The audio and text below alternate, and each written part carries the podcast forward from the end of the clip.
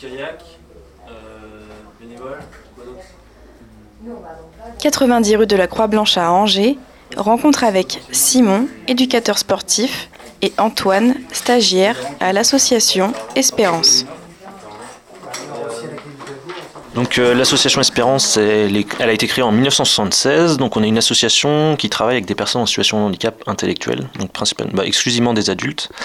Donc euh, nos missions, on propose aux adultes en situation de handicap intellectuel du sport, des loisirs, de la culture, des vacances, euh, tout ça sur leur temps libre en fait. Donc on organise des activités. Donc euh, le soir de la semaine il y a les activités sportives. Après sur les vendredis soirs, les week-ends on fait des sorties, etc. Des week-ends. Et pendant les périodes de vacances scolaires, donc été et hiver, on organise des séjours en France et à l'étranger où ils peuvent s'inscrire pour participer aux diverses activités.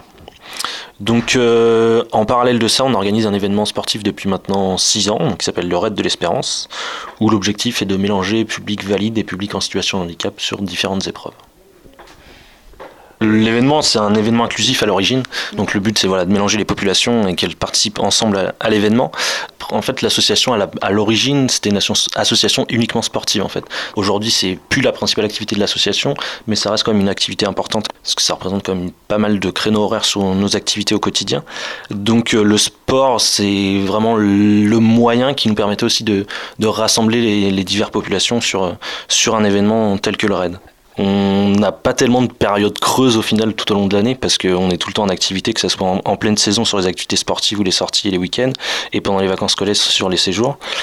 Euh, à côté de ça, on a aussi une ferme pédagogique auquel, dans laquelle on accueille des groupes euh, qui viennent passer une semaine ou plusieurs jours de répit entre guillemets pour un peu couper avec euh, leur environnement quotidien.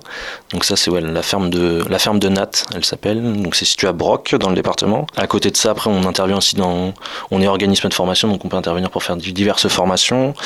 Euh, on intervient aussi d'éta- auprès d'établissements médico-sociaux donc des établissements sociaux d'aide par le travail donc ESAT. Donc euh, en journée aussi on intervient pour faire des activités sportives principalement aussi avec les travailleurs en ESAT.